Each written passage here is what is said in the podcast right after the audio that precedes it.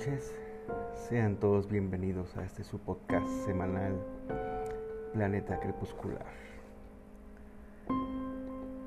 Millones de personas, como lo he comentado en episodios pasados, afirman haber visto platillos voladores. Unos pocos creen haber tenido encuentros aún más cercanos. Son aquellos que repentinamente se dan cuenta de que no pueden explicar una etapa olvidada de sus vidas. Muchos de ellos vuelven a revivir estos encuentros bajo sesiones de hipnosis. Y a partir de ahí surgen historias, en algunos casos sensacionales o increíbles, y documentados de terceras personas. También se reportan casos con un fin poco afortunado. ¿Quién o qué dejó el cuerpo de Sigmund Adamski sobre una pila de carbón a 50 kilómetros de su casa? Porque algunas partes de su cuerpo estaban quemadas con una sustancia corrosiva que los forenses no pudieron identificar. ¿Dónde estuvo los cinco días después de que lo vieran con vida por última vez? Estas son solo tres de las preguntas que la policía de West Yorkshire estaba aún tratando de contestar, cuando el juez de instrucción, James Turnbull, dictó sentencia del crimen sin haber podido descubrir al culpable en lo que calificó como indiscutiblemente la muerte más misteriosa que se haya investigado alguna vez hasta ese momento. La viuda de Adamski declaró, no creo que llegue a saber jamás lo que le ocurrió a mi esposo. Cinco meses más tarde, un policía de West Yorkshire reveló que había visto un objeto volante no identificado volando sobre la ciudad en la que se había encontrado el cuerpo de Adamski. Bajo hipnosis, el policía relató una historia horrorosa, en la que fue elevado por un rayo de luz a bordo de una nave para un reconocimiento médico aterrador. Así nació la sospecha de que quizás se hubiera sometido a Adamski a la misma penosa experiencia y que resultara que él no era lo suficientemente fuerte como para soportarla. Adamski, de 56 años, fue un polaco que huyó a Inglaterra al invadir los nazis su país durante la Segunda Guerra Mundial. Él y su esposa Lottie, quien debía permanecer en silla de ruedas, vivían en una tranquila calle semicircular del suburbio de Tinden en Leeds. De ahí salió Adamski a pie el día 11 de junio de 1980 para comprar un saco de papas en un mercado este local. Jamás se le volvió a ver. Cinco días más tarde, Trevor Parker se encontraba cargando su camión en la carbonera de su padre en Throckmorton para realizar la última entrega del día, cuando con horror encontró un cuerpo. Estaba tendido allí, dijo, a simple vista. No sabía si el hombre estaba muerto o vivo, así que llamé a la policía y a una ambulancia. Estaba muy asustado y no quería perder el conocimiento. Ese cuerpo me produce una sensación muy misteriosa. No tengo idea de cómo pudo llegar el hombre a la carbonera, pero sé una cosa con absoluta certeza. Antes, cuando cargué mi camión, no había ningún cuerpo sobre la pila de carbón. El doctor Alan Edwards, especialista en patología, indicó a la policía que la víctima había muerto de un ataque al corazón. Una misteriosa sustancia corrosiva le había quemado el cuero cabelludo, el cuello y la parte posterior de la cabeza, pero su cara y sus ropas estaban intactas, lo que indicaba que la sustancia, la sustancia había sido aplicada cuidadosamente mientras la parte superior del cuerpo estaba desnuda. Cuando Adamski fue encontrado, Llevaba solo una chaqueta, pero le faltaba la camisa. Tenía cinco libras en uno de sus bolsillos, pero el reloj y la cartera habían desaparecido. El juez de instrucción propuso tres veces, pospuso perdón, tres veces la pesquisa judicial para dar más tiempo a los investigadores. Sin embargo, la policía no tuvo éxito alguno.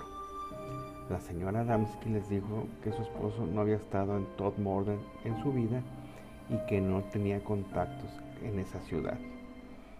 No jugaba, raramente bebía y no era un hombre que tuviera enemigo alguno.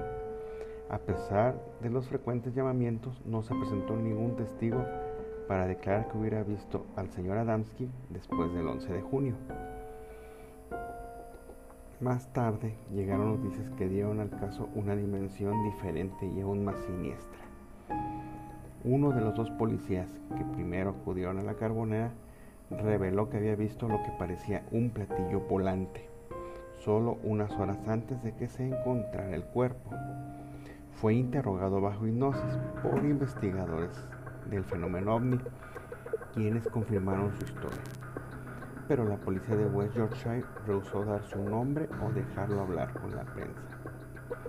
Cuando por fin se celebró la pesquisa, Turnbull declaró, como abogado experimentado, tengo que confiar en los hechos. Desafortunadamente, no hemos sido capaces de descubrir ningún hecho que pudiera haber contribuido a esta muerte. Me, inclino a creer que puede haber alguna explicación sencilla. Sin embargo, admito que el fracaso de los forenses en identificar la sustancia corrosiva que causó las quemaduras del señor Adamski podría dar algún peso a la teoría de los objetos voladores no identificados. Como juez de instrucción, no puedo especular. Pero debo admitir que si mañana yo estuviera caminando y aterrizase un ovni, no me sorprendería. Podría estar aterrorizado, pero para nada sorprendido. No puedo creer que los miles de informes de esta clase de fenómeno que abarcan casi todos los países del mundo y que se remontan a través de los siglos sean producto del error humano. Graham Beersan, coordinador del área para el contacto internacional del Reino Unido, sostuvo, hay un interés mundial por este caso, pues es la historia del fenómeno ovni más importante desde hace muchos años. El hecho de que la policía haya considerado incluso la posibilidad de la participación de un objeto volador no identificado es casi único. Walter Wright, de la Asociación Británica para la Investigación de los OVNI, afirmó, no hay ninguna explicación natural del motivo por el cual el cuerpo estuviera sobre la pila de carbón. Puede que literalmente haya sido descargado desde el cielo. La viuda de Adamski dijo, mi marido debe haber sido secuestrado por alguien o por algo, pero no creo que llegue a saber alguna vez, perdón, quién o por qué. La policía mantuvo abierto el expediente por si acaso y el 28 de noviembre aparecieron nuevos y asombrosos indicios de que un ovni podía en efecto haber participado en el asesinato. El agente Alan Godfrey, uno de los primeros policías en llegar a la carbonera después de encontrarse el cuerpo de Adamski, se dirigía en automóvil a la Junta Estatal de Todmorden a las 5.15 de la mañana, cuando vio algo que en un principio le pareció un autobús. Luego se dio cuenta de que flotaba un metro y medio sobre el suelo y vio que la mitad inferior del objeto estaba girando. También vio hileras de ventanillas y una cúpula en la parte superior y notó una brillante luz azul. El agente Goffrey, padre de los niños y hombre con los pies en la tierra, intentó alertar a su cuartel, pero ni la radio de su automóvil ni su equipo personal de transmisión y recepción funcionaron. Entonces comenzó a dibujar el objeto. Cuando terminó, el ovni se había marchado. Entonces él dudó sobre informar acerca del incidente. Pero después, cuatro policías de Halifax indicaron que también habían visto el objeto. Entonces se decidió a presentar su declaración. Los investigadores del fenómeno ovni emprendieron su propia indagación sobre el encuentro del agente Godfrey, descubriendo que faltaban 15 minutos en su relato. Lo animaron a someterse a hipnosis. Durante la sesión, que fue grabada en video, habló de una luz brillante que lo había enseguecido. Cuando volvió en sí, estaba en una habitación en la que había una mesa. Una figura de un metro ochenta de altura, vestida de blanco y negro, estaba con él. Llevaba barba y casco. De repente el policía fue presa del terror. John Sharp, periodista de un, diario, que vio el video, describió lo que había sucedido después en un relato publicado en el Sunday Mirror. Citó las palabras de la agente Gorfrey. Son horribles, pequeños, entre un metro y un metro veinte, como niños de 5 años. Hay ocho de ellos, me están tocando. Se está fijando en mis ropas. Tiene las manos y la cabeza como una lámpara. No dejan de tocarme, están haciendo ruidos. Joseph, lo conozco con el nombre de Joseph, me ha dicho que no tengan miedo. Son solo robots, no son humanos. Son robots, son suyos, son solo robots de Joseph. Volteo y veo un perro ensangrentado, es horrible, del tamaño de un perro lobo. El policía estaba tan agitado que el hipnotizador finalizó la sesión para evitar una mayor tensión y dijo, es indiscutiblemente la sesión más misteriosa que haya presenciado alguna vez. Más tarde, en una segunda sesión con otro psiquiatra, el agente Godfrey contó que había sido examinado por una máquina, pero cuando le preguntaron cómo era, dijo, no debo contestar eso, no os lo debo de contar. Cada vez que pienso en ello, sufro mucho. Una vez que los alienígenas le quitaron los zapatos y los calcetines para mirarle la punta de los pies, se encontró de vuelta en el automóvil. Más tarde, el agente Godfrey dijo a Cher, por mil demonios, ojalá todo esto nunca me hubiera pasado. Tan solo soy un tipo normal que hace un trabajo normal como poli en una pequeña ciudad. ¿Usted cree que el estar relacionado con platillos volantes hace que mi vida sea más fácil? No he leído nunca en mi vida un libro de ciencia ficción.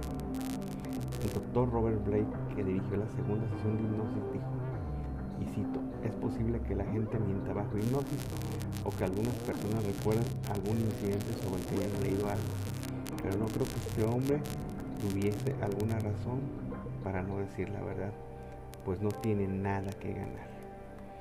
El enigma de la muerte y la, asombrosa evidencia de la gente Gorfield se sumaron en una sorprendente historia. Pero las pretendidas visitas a naves extraterrestres no son infrecuentes.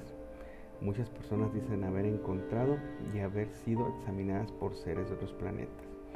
Algunas incluso afirman haber tenido relaciones sexuales con ellos y otras las han, a otras las han transportado a miles de kilómetros de un modo misterioso. Por ejemplo, cuando Charles Hickson y Calvin Parker, trabajadores en un astillero, salieron a pescar la noche del martes 11 de octubre de 1973, esperaban pasar unas horas tranquilas en las orillas del río Pascagoula en Mississippi, pero terminaron siendo pescados por un objeto volador no identificado. El sheriff Fred Diamond y sus ayudantes apenas podían creer lo que oyeron cuando los dos hombres entraron tambaleándose en la oficina y contaron su extraña historia. Una curiosa nave plateada de unos 30 metros de longitud descendió a 10 metros de ellos, emitiendo una luz azul y se quedó flotando sobre el suelo. Luego se abrió una escotilla y tres extraños seres grisáceos salieron flotando. Tenían la piel arrugada, una única hendidura para un solo ojo y sus manos parecían pinzas. Parker, de 19 años, se desmayó al verlos pero Hickson afirmó que había sido inmovilizado antes de que lo llevaran flotando a bordo de la nave y lo colocaran boca arriba sobre una mesa. Entonces descendió un enorme ojo electrónico que lo examinó de cerca de pies a cabeza. Veinte minutos más tarde se encontraba nuevamente fuera de la nave. Los policías intentaron de persuadirlos para que abandonaran su inverosímil historia, pero nada, no lo lograron. El Cherry Diamond refirió más tarde. Lo primero que querían hacer era someterse a una prueba con el detector de mentiras. Charlie estaba gravemente perturbado. No es común ver llorar a un hombre de 45 años a menos que haya pasado algo terrible. Calvin, va, oír rezar al muchacho cuando pensó que nadie le creía. Los investigadores de OVNI se dirigieron a Pascobola tan pronto como se divulgó la noticia de que los dos hombres estaban sometiendo exámenes para detectar las radiaciones. Allen Hynek, ex asesor de la Fuerza Aérea sobre el tema de los ovnis y el presidente y presidente del Departamento de Astronomía de la Universidad del Noreste, voló desde Nueva York. Desde Los Ángeles llegó James Harder, profesor de Ingeniería Civil de la Universidad de California y asesor de la Organización de Investigación de los Fenómenos Aéreos. Los expertos oyeron una grabación del interrogatorio realizado por el policía Tom Huntley.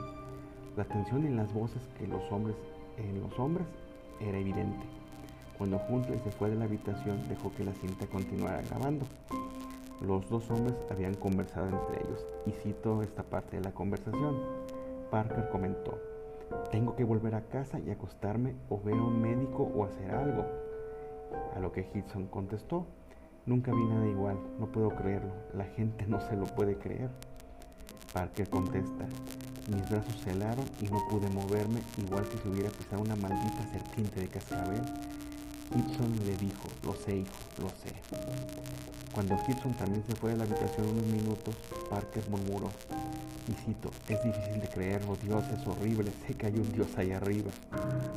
Ambos hombres se sometieron a una hipnosis de regresión dirigida por James Harden para verificar sus historias. En su trance confirmaban la opinión del Cherry Diamond. Son solamente gente sencilla. Ninguno de ellos tiene la suficiente imaginación para inventar tal historia ni suficiente astucia para actuar en forma tan brillante. Las pruebas del detector de mentiras también confirmaron que Gibson creía que había sido llevado a bordo de una nave espacial. El científico James Harden informó a una turnida rueda de prensa, y cito, la experiencia por la que ellos atravesaron fue en efecto real. Es imposible fingir una sensación de terror muy fuerte estando bajo hipnosis me ha quedado, me he quedado con la impresión de que estamos ante un fenómeno extraterrestre. Puedo decir eso más allá de toda duda razonable.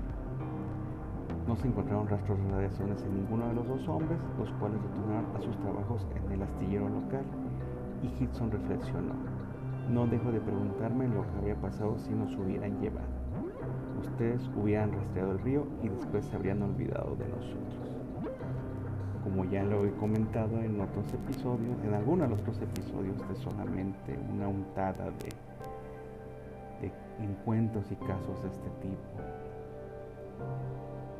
Como he dicho en otras ocasiones, valga la redundancia, saquen sus conclusiones, mm, investiguen más sobre el tema.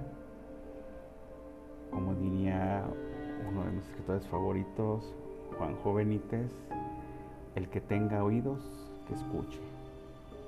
En fin, cuídense mucho. Este, deseo lo mejor, que sigamos todos bien. Que no pase ni un solo día sin aportar algo nuevo a ustedes y a la gente que los rodea. Nos escuchamos la próxima semana. Los invito a que se comuniquen conmigo si así lo desean eh, por vía Twitter. Me pueden buscar como Necromancer77. Acepto sugerencias, comentarios de temas que quieran que se hablen o que quieran compartir alguna experiencia. Estamos abiertos a cualquier este, crítica, opinión, sugerencia. Cuídense mucho, que sigamos todos bien.